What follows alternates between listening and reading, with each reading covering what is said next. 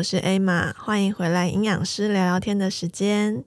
今天再次邀请我的沟通心理讲师陈平。嘿，大家好。大家有没有记得我们上一集在聊这个怎么管控你的嘴巴？你减重呢很难控制嘴，然后那集讲到一些情绪性进食的部分，有谈到蛮多深入的内容。那那一集的回馈就是非常的多，很多人都很喜欢，然后收听破万。本人第一次收听破坏就是那一期，谢谢 Emma。对，就是大家会发现说，哦，原来饮食上面有很多驱动力跟呃内心的部分有关联，所以那时候很多人就回馈说，啊，觉得这样的内容跟议题很喜欢。那今天为什么我们要再度合作呢？是因为我们要开课了。对，因为那个食物上，我觉得有太多我们来不及处理的事情，所以干脆开个开个课好了。对对对，就是这样子，让更多的人可以理解这件事情。那我们课程的名称就是啊饮食心理系列的课程，那就减重找回自己的旅程。那所以我们就来宣传一下。那我们就话不多说。就其实这这是这堂课其实是啊陈平问我说有没有兴趣一起来就是开课，然后所以我相信就是陈平在这个食物上面有很多新的发现，然后或是有一些新的想法，所以就有了一个开课这个动机。那我们请他来跟听众们也来分享一下，就是他当时为什么会有这个开课的动机。其实上一集那个 podcast 出去之后，我的确就像 Emma 说的，歇脚文化收到很多的。询问这样子，但是因为我现在还是受训中的实习心理师嘛，所以其实如果我有接触到一些呃伙伴，他是暴食或者是他是厌食，可是这个我其实在机构外是无法处理的。但是也因为我就必须要婉拒这一些，我觉得是辛苦的女生。啊，然后甚至是他，他已经努力很久了。可是有一次，我就遇到一个，他没有暴食，也没有厌食，我就遇到一个，他真的是非常觉得说，我知道老师你只谈沟通问题，但是我就是直觉想要跟你聊聊我的体重。哦，对，然后那当然，我们就后来我就有跟他说明一些专业上的界限，然后他同意了之后，我们就进行了一场谈话。然后后来我有跟这个。跟 Emma 分享我们谈话内容嘛，因为我觉得女生在长大的过程里面，真的身体的意向真的是大家都都是挂钩在社会上，然后活得其实蛮辛苦的。那我我在跟这个客人聊天的时候，我就发现了，其实有一些事是我们可以做的。意思就是 Emma 当时我也有跟她上营养课嘛，所以。我觉得有一些内分泌也是随着我的专业在进修的时候，我慢慢听到了一些我自己觉得可以整合出来，然后给一般大众的课程。所以，呃，其实转捩点是在我上了精神药物学。嗯，精神药物学它是一门就是充满了大脑内分泌的一堂课。可是我上着上着，我就解开了部分的我跟客人。在讨论的一些主题，意思就是我们在减肥路上到底发生了什么事啊？为什么我们瘦了，可是我们的情绪却整个大走中？嗯，或者是我们甚至没瘦，情绪也走中哦。所以我那时候就很厚脸皮的找到 A 玛，我就说：哎，我们要不要试试看？因为其实这些 know how 我们都有，但是一个一个服务，我觉得其实很。很可惜啦，因为我们有时候会讯息漏掉嘛，那不如我们就把这些我们原本就有的 know how 整理出来，然后变成一个课程。那我觉得这个就就可以弥补掉蛮多我们在减重的路上走的冤枉路，对吧？没错，没错。对，其实我觉得陈平在食物上面真的有很多很仔细的观察，因为呃，我自己其实是隐约发现有这个现象，就是当你开始跟这个个案在互动的时候。呃，就是你会发现到，呃，他其实很想进行这件事情，他甚至用很多的他的努力跟意志去执行它，但大概到一个时间点的时候，他会有一种，呃，只能说崩溃，真的是崩溃来去形容他的感受。无论是他是顺利的或不顺利，他都会有一种崩溃感，对，就是很巨大的一种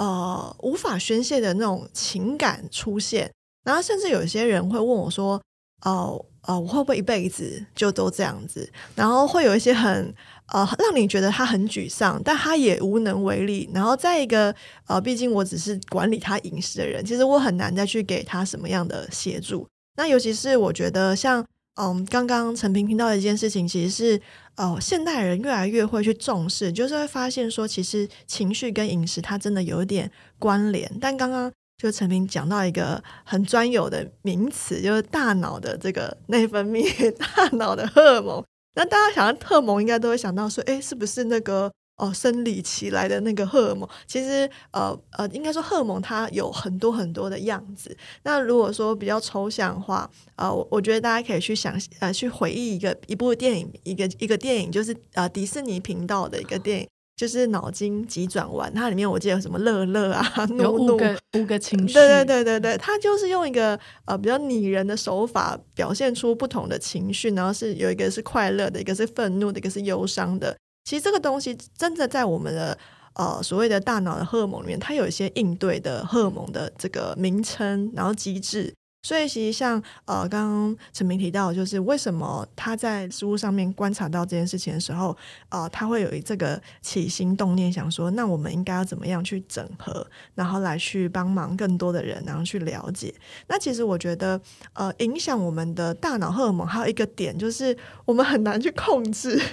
我们不可能嘴巴说啊，想要开心，我们就开心。有时候往往是我们觉得我想要开心，可是我。哦，可能有一些观念跟想法卡住了我们，所以我们没有办法，就是由衷的，就是有这种喜悦的感觉。所以，呃，我记得我们在上一集的这个 podcast 当中有提到，就是所谓的自我认同的这个关卡。就是我觉得自我认同这件事情是会有一种很强烈的驱动力，尤其是在我们减重的时候，我们常会说：“哎，你有什么理想的体型？”那就会发现到。这个自我驱动的这个动力，其实是有点难以去被任何人去说服跟扭转。我我说的白话一点，就是我曾经有一些个案是啊，他已经我觉得真的非常完美，就是我觉得你真的很瘦，你可以不要再那么瘦了吗？可是当然他的瘦也没有到生病的那种状况，就是我觉得你一切都非常的好啊，就是我自己看你，我都觉得。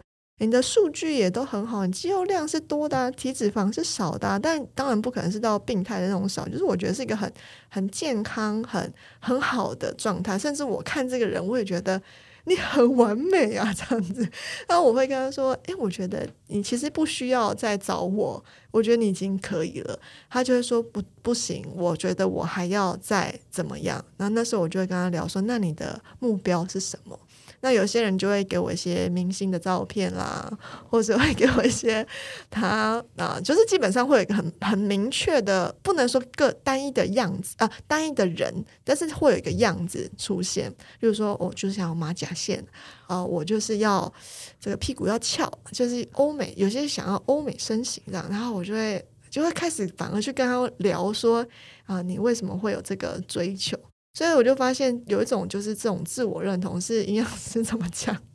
真的没有用诶。就是我跟他聊完之后，我真的只能跟他说：“对不起，我真的帮不上你的忙。你现在的可能是需要，或许是用运动健身才有办法达成你的标准了。”我都不确定运动健身能不能达到这标准。不过我刚刚听，因为我们在上那个诊断手册的时候，当然它只是一个诊断标准嘛。可是很有趣的一个学习是。每个国家会有它特殊的心理疾病，嗯，然后韩国啊，他们就有一种叫做微笑忧郁症，哦，然后它怎么发生？它发生的情况就是我对自己的期待，还有我真实的身形，还有我想要的样子，跟社会的标准相差太大时候，他会得到这个病。所以，所所以所谓的微笑忧郁，是指说他会变得无时无刻他都想要。一直保持他的微笑我要符合社会的期待啊，然后符合社会期待的过程，我们会忽略掉，其实我们每个人天生拿到的基因不太一样哦。就像我要翘屁股，但我家没有翘屁股的基因，就会比较辛苦。那你的练的臀部可能就是要比别人多花了非常多的时间，而且你可能花了很多时间，都变成那个领域博士，你还是没有翘屁股。是吧？我觉得有可能，像我自己本身应该就是没有翘屁股肌。我有时候我都觉得我们的客人状态其实比我们好很多。我的意思是说，生理上的一些激素，意思就是他血液数值啊，或者是身高体重，他们可能都比我们漂亮很多。他们会认为自己还是不够好，他就是那个韩国地区特有的疾病，它很有趣，对不对？然后回回到 Emma 刚刚讲的，如果一个人的身形，他他要他要符合社会的标准，他会有时候啦，会完全忘记自己的身体是有感觉的。哦，然后这样子的遗忘会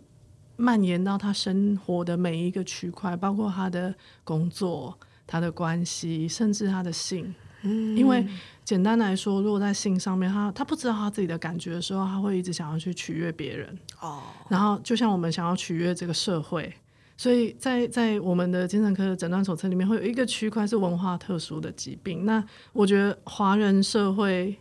好像多多少少都有一点这样子的辛苦的历程，尤其是女生。嗯，男生是不能哭，他们有另外的课题。那我们有没有敲屁股跟打胸部的议题？这样子，嗯嗯嗯。对，讲到这个，我就觉得其实确实在每一个人呃，对于自身的其实认识不够深。当然，那个认识不是说我们知道自己是什么样的一个人，这么怎这么样宽呃宽广又深入一体，但是关于就是到底呃在不同的呃基础的呃基础架构上上面，我们应该有什么样的适度的追求，我觉得这是比较合理的。那我觉得这件事情也是可以跟大家在我们的课程当中，其实会有一些探讨，然后让大家知道说，诶，就是我们应该怎么样去设定一个比较合理而且适合自己的一个方向跟目标。对，因为假如说我们的诊断手册，韩国都已经有类似整理出，因为它一定有相当多案例，他们才会开始凝聚这个诊断嘛。那起码刚刚一开始讲，就是我减重不管成不成功，我总是会到一个瓶颈的时候，我就会崩溃。我觉得这完全反映了身心理是同一个系统的这个现象。然后最近其实也有听到，呃呃，我自己领我自己在呃我的领域当中，当然没有遇过这样的状况，可是就是像是好像呃，我记得前前阵子吧，然后就有看到一些媒体或是一些网红也会自己揭露说，哎，就是有这个面容焦虑的症状，所以会没有办法去呃认得自己的脸，哦 这有点夸张啊！就是所谓的认不得自己的脸，就是说他其实在他的镜子当中看到自己，他会觉得不属于他喜欢的，他会一直不断的想要去调整、调整、调整。所以其实这个部分，我觉得也是跟呃自我认同其实有一些关联性也在这样子。我我觉得人生某个阶段，我们在心理发展上都会想要找到自己真正的样子。嗯可是如果这个真正的样子，它一直挂钩在外面社会的标准，而你遗忘身体的感觉的时候，你好像会一生终身在这个漩涡里面一直转，嗯转不出来的感觉。嗯而且有可能搞不好也会跟每个的时下流行对啊，会被我今年翘屁股，明年是什么浓眉毛之类的，你永远追不到他车尾灯。对，就是因为跟着流行走，就有点困难这样子。那其其另外一部分其实也会想要跟大家就是呃更多的探讨，就是呃还是会有蛮多人的好奇，就是为什么饮食跟大脑还有情绪是有关联？那我觉得这件事情我我这边先分享一下。我觉得这件事情其实我个人身上常常在跟无论是原本社群的人就会分享说，哎，大家会不会发现你心情比较低落的时候，或者是你工作比较忙的时候，大部分都喜欢吃甜的，就是要嗨一下，对不对？那我女儿压力一定 常常很大。就是真的都会很想要吃个甜的，然后开心一下。那其实这就是因为糖会诱导一些让你开心的荷尔蒙嗯去分泌。是那甚至像是呃，我觉得最明显就是呃，很多人加班呐、熬夜很累的时候，他就会马上想说，哦，我就是要吃重口味，例如说吃咸酥鸡啊、吃鸡排。就算这时候营养师再怎么跟他千叮咛万交代说，哎，宵夜啊、请吃优格，不行，是他灵魂会朝向高油高脂的 地方对奔去。就是那些人脑筋会断线说，啊，这时候吃这个，吃完还是没有没有任何的饱足，也没有任何放松啊，这样子。那其实这些都是因为就是大脑，然后你的情绪，然后你的荷尔蒙去就是驱动的关系。那这些东西其实，在课程里面会讲到非常的多啦。对，超多。我看到 Emma 的课纲的时候，我觉得大家 这堂课你真的是赚到了，不是我的部分，是 Emma 的部分。不不会，这时候陈明他就用另外一种角度跟你说，哎、其实你还没有吃什么时候会更糟哦。对啊，对啊，我都会这样跟客人说。我说，哎、你你有没有办法想象，就是你那天晚上就是真的忍了忍了，然后去吃优格，然后你的情绪会崩溃到哪里？反向操作。对对对，所以就是我想，我相信有些人可能已经实际实物上来自己经历过，说对我只要每次怎样怎样说，然后就算我很想要吃的很那个拮据，但我还是不行，最后就会爆。我要我要分享一个我跟 Emma 上课，我觉得心理的层面当然我理解，可是我觉得专业在互相看见的是，其实是协助彼此找到盲点。嗯嗯，然后那时候因为我也是限限于那种什么台湾就是年轻女孩、中年女性的一个减肥框架，然后但我后来身体出了问题，那 Emma 就告诉我说，你什么都可以吃，但是我们要上上一些基础营养的知识，让你知道你可以怎么样铺成你的饮食习惯，然后。最大收获就是我后来在，因为我呃，我除了做一对一的对谈之外，还会演讲嘛。可是实际上，演讲我觉得是用正肾上腺素在驱动，就是 肾上腺素是干嘛？你跳伞的时候，它会分泌很多。就是大家以前听过什么失火啦，对妈妈可以扛 扛起冰箱的那个。然后我觉得我演讲的时候，我就觉得我正肾上我都是靠正肾上腺素。那我我后来跟讲师同业，我们也有一样的发现。可是以前我下班的时候，我即使身心灵就是都觉得很累，我也觉得不行不行，不怕胖，不能去乱吃东西，然后就那个疲劳其实是会累积的，然后就会像 Emma 讲，就是你最后就会崩溃，你会职业倦怠啊，然后你会你会觉得你人生我是谁，我在哪里，我为什么在这里，好就会崩溃到一个你你的人生方向需要整个大调整。然后后来 Emma 给我了一个这么 free 的，就是饮食的上面的一个心态的调整之后啊，我就。我现在下课，如果我那一堂演讲教六小时，我一定会去喝一杯啤酒，冰冰凉凉的啤酒。然后我就发现一件很奇怪的事，我只要去满足了这个最棒的，我我最高的渴望之后，我鸡皮都不想吃了。这么好，其实就是很有趣嘛，因为后来我在上精神药物学的时候，我就发现其实荷尔蒙跟内分泌它的走向其实是有一定的生理机制。它算是一种波动啦。对对对对对，那你如果要一直去违抗它，嗯你只会造成你的身体更饥渴。对对对对对。所以不要这样，就去喝啤酒。好，但这是成品的不代表每个都。对对对，大家要找到适合自己的方法，这就是我们课程想要带给大家的，就是我很害怕之后就啤酒就是哎有没有热销，不要都用现在马上来夜配啤酒的意思吗？哎来推荐一下。好笑。但是其实，其实我们课程最后的设计是由我来带一个清醒的催眠体验。为什么说清醒？因为我们生活就是不清醒，我们才会去做一些违反荷尔蒙分泌的事情嘛，哈。那因为我本身有催眠治疗的训练，我觉得能够把催眠清醒的经验啊，带着大家走一次之后，你的感官会慢慢可以复苏，你就会知道你在高压的状况下，你的身体需要什么。嗯，没错。呃，其实刚刚就是陈平提到那个催眠训练，我觉得大部分人可能呃，对于催眠的呃感官呃，就是想象中的印象，应该会是好像你眼睛呃从张开，然后有一些东西在你面前前晃晃从晃晃晃你身上飞过去啊，对，然后晃晃晃好像睡着，然后那个就治疗师开始说你前世是个什么，然后或者说你那时候当诶时那是关洛英，因为是由那个催眠师说你前世是一只狗这样。对，呃，然后呃，我先说现在真的不是长这样子，因为我自己就试过。因为呃，在我呃我们上次合作的时候，其实我就有提过，我为什么跟陈明认识，是因为我之前以前有一些成瘾的行为，但我还是要再次的提醒，就是健康的成瘾对，对对对，就我把第一次听到的人就吓到说，哎妈，连喝酒都没有。哦，对对对，就是一个行为上的一个固定模式会出现这样。那那时候我想要去呃，我想要修正这件事情，但我我不我知道这件事情应该是跟我过往的一些呃经历啊，压力或是一些对对对有关联，所以我就想说啊，那呃我本来就知道有这个所谓的呃就是这种感官复苏，然后情形性的催眠，我就那时候很因缘际会的有人跟我介绍了成品，我说哦好，那我试试看。然后那时候其实第一次体验就觉得呃跟我呃在一些呃。认识的朋友叙述给我的情境，跟我自己曾经在一些就是呃呃精神诊所当中去理解到的部分是一样的，所以那时候我在整个经历的过程当中，我觉得非常的有趣。嗯就是我只能说，这个东西真的是要你一对一去进行的时候，当然会很深刻。可是当你呃，即便没有办法像我们，因为我们是线上课程，我们是大概就是呃，大家同时在啊、呃体验这件事情，你可能会觉得，诶，没有人在在你的面前，但其实比起要有实际的人在你的面前帮你做，其实更重要其实是声音的引导，还有你的放松。我的声音会陪着你度过那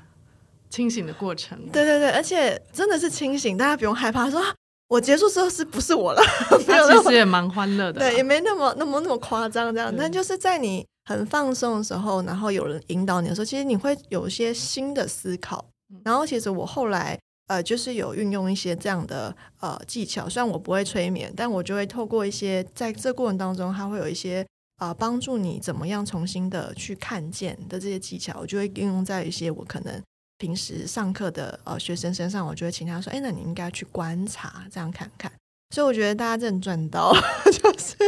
在我们线上课程当中呢，就是可以这样去感受看看。然后我觉得这个感受其实是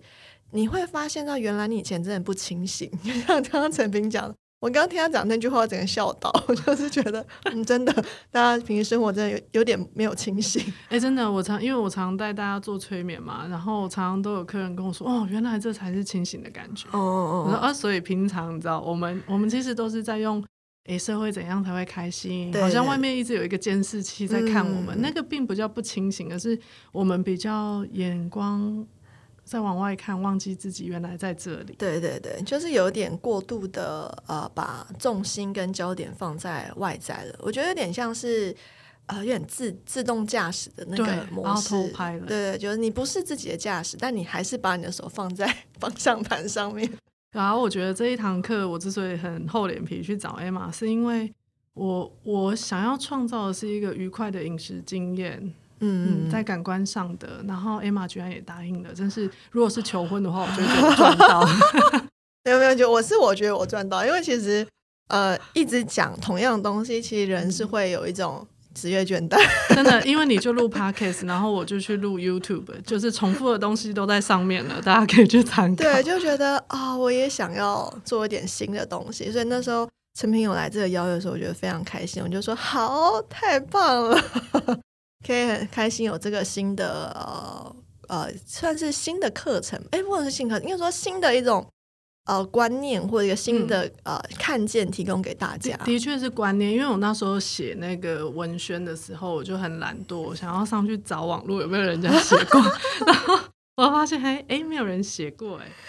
所以我我觉得的确，我们都想要理想的身形，我们想要对自己的身体还有自己的人生感觉到满意。但是身体是你的心的殿堂，嗯嗯嗯，你绝对没有办法只处理身体而不处理你的心，嗯嗯嗯。那相反也是一样啊。如果他要呃在实习的时候，如果我们做心理治疗，我多多少少也会带他们做身体工作，嗯，因为他们是同一个系统，你没有办法分开处理啊，会崩溃的，嗯。好，那我这边就大概提一下，我们在这堂课当中，其实会有大概六个呃大主题，其实就是会循序渐进的来带领你。然后第一个部分就是会来讨论理想身形是什么，然后接下来我们就会说饮食、大脑和情绪之间的关系。那这部分其实就主要都会是陈平来引导大家。那我这边就是以饮食。来去切入，主要就来跟大家聊，就是饮食是生活，它不是公式。那还有就是失控背后的这些荷尔蒙到底在作用什么？然后接着就是在聊到，就是在体态维持当中，我们常常会忽略了什么？那最后就是由陈平带大家就进行这个感官复苏的练习，就是清晰的催眠体验。那我们其实在这个呃 AQPad 上面已经加了我们这个课程的活动。那如果说有兴趣的朋友，其实你可以在我们的这个资讯栏当中，我们就会放上连接。那如果你觉得，哎，今天的课程我真的是觉得还有点朦胧，我没有办法掌握到到底这两个讲师到底那天会做什么事，那欢迎你去听我们之前在讲这个情绪心境时的时候。你大概可以琢磨到，就是啊，这个表面上这个行为是长这样，但其实后面呢有很多复杂机制在牵动着你，就有点像是操纵那个傀儡师，因为一个玩偶看起来好像在举起他的右手，可殊不知其实有一条线呢在拉着那条线，而你是被那条线拉着，所以你才会做这件事情这样子。所以就觉得大家可以来去听听看，如果没有办法想象的话，可以先听听看。那我们就会在啊 Acupass 上面就是有一些课程的资讯。那我们最后呢，就宣传一下我们课程是什么时间啊？时间的话，我们因为我们两个处于做事都相当的，我们很重视压力调节，所以九月会先有一场，然后我们我们未来如果有需要，我们还是想要依照同就是进来上课的同学调整我们他们给他们需要教学内容，所以九月至少会有一场啦。那我们希望按照饮食心理的我们发现的各种状况，我们未来还会有一些合作。对，所以今年九月很时间很适合，因为秋天好适合减重跟找回自己，是不是？中秋节过后，你已经吃了月饼跟烤肉，已经该满足都满足了，是这样吗？然后就可以开始来照顾自己，我觉得很 perfect。因为中秋节，你知道每一年的那个重大节日都是我沟通物谈的旺季嘛？哦，因为。女生通常都是要跟着夫家或者是男友，那他们会有很大的压力，沟通的问，就是要哎，我要怎么样让我自己冷静一点啊？那经过这一波，哎，上课时间刚好九月底哦，哈，大家欢迎来玩啊！你就算是不知道我们要上什么，听我们讲笑话也蛮好的。好，我们再次宣传一下课程时间。如果那天您是有有时间的话，你可以先把它记录在你的记事本。那我们课程时间的话是在九月的二十八号。那是平日，也就是周三的中午十二点半到两点半。那这个时间，我相信一定很多人说：“哎，可是我要上班呐，然后我我不太是自由工作者，我要怎么样进行？”那这部分我们叫有劳成品。为什么要设计这个时间？你知道吗？就是要让你可以迎接下半天工作的压力。因为这个课程的设计，中午其实会让你休息一下，就是清醒催眠的过程，你还是会是放松的。嗯。所以，我我觉得减肥它不能脱离生活，你不能找到时间去减肥，或者是你找到时间再来照顾自己的心理，你要把它融入你的生活 routine 里面。所以，我们真的是很机车的把课程塞在你午休时间，但是我们也很温暖的会在这中间给你一些你需要知道的关于大脑内分泌的，也会照顾到你需要午休的需求。嗯嗯嗯，那我觉得大家就可以试试看。那如果有兴趣的朋友的话，我们因为是呃。希望品质还是要照顾到啦，所以我们大概就是上限就是三十个人。那如果万一超额的话，就是请等我们下一次的这个线上课程。对，我们会视情况做灵活调整。对对对，所以说有兴趣的朋友呢，就可以来去了解看看。那希望今天透过这一集 podcast，让大家对于这堂课有一些想象。那同时也希望就是，哎，今年真的很瞬间呢，一下就是。要倒数了，因为你生了孩子之后就觉得很瞬间，对不对？对对对，时间一下过了。对，就哎哎，怎么会这样？对啊，那就是希望就是在今年画上这个句点之前呢，大家都会有一些新的微调，那然后去迎接就是新的开始，这样。对啊，减重不是件沉重的事，它 never should be。就是那么沉重的事情，对啊，我们就让它轻盈一点。对，尤其是减重，真的就像陈平说的，呃，它其实是需要在生活当中进行，它没有办法变成一个我要花时间来减重，因为永远没有那个时间，你练永远达不到你的目标。对对对，目标需要调整，慢慢的微调。对，慢慢的 微调。好的，那我们今天呢，就透过这一集 podcast 来跟大家分享关于。啊，我们在饮食里面，还有在心理里面，我们可以怎么样来去重新的找回自己？好，那我们希望呢，在未来课程当中呢，也可以跟你们相见欢。如果你们是因为听了这集 podcast 来的话，当天课程也可以跟我说。对啊，来找我们玩，我们很好玩哦。好的，好的，那我们就先到这边喽，拜拜，拜拜。